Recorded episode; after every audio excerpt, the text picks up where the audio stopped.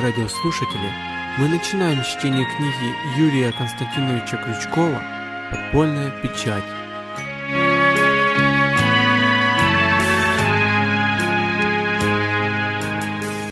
Эту брошюру я написал потому, что считаю своим долгом рассказать о создании независимой церковной печати в условиях жестоких гонений.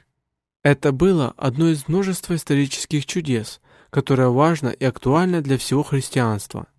Великое дело Господь совершил не когда-то в древности, а в наши дни и в нашей стране, бывшем Советском Союзе. Мне, по милости Божией, довелось не просто быть свидетелем этого чуда, но и самым непосредственным участником в нем.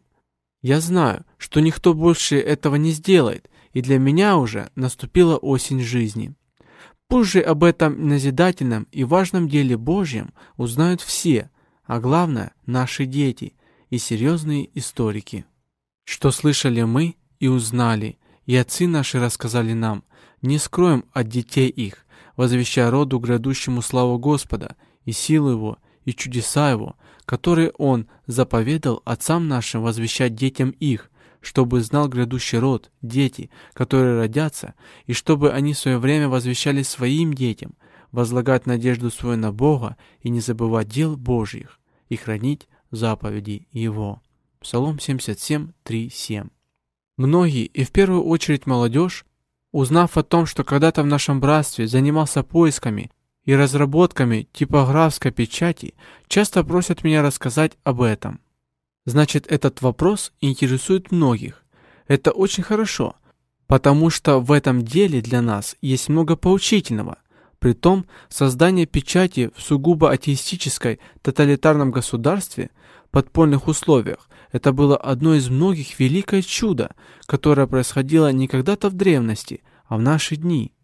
Поистине, это было чудо всемирного масштаба, ибо в этом Бог преподал урок для всего христианства и о нем можно сказать.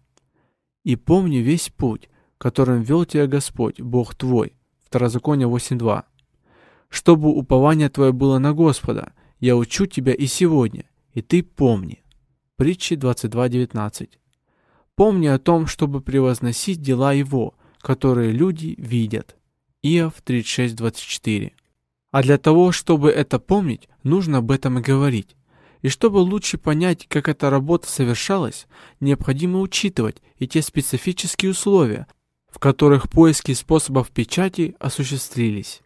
Во-первых, хочется сказать, что я и тогда в самом начале, видя всю сложность обстановки, хорошо знал, что если бы Господь не побудил к этому делу моего брата Геннадия, печать у нас и вообще могло бы не быть. И тем более теперь, когда я оглядываюсь на прошлое и обозреваю эту проблему в целом, еще более убеждаюсь в этом.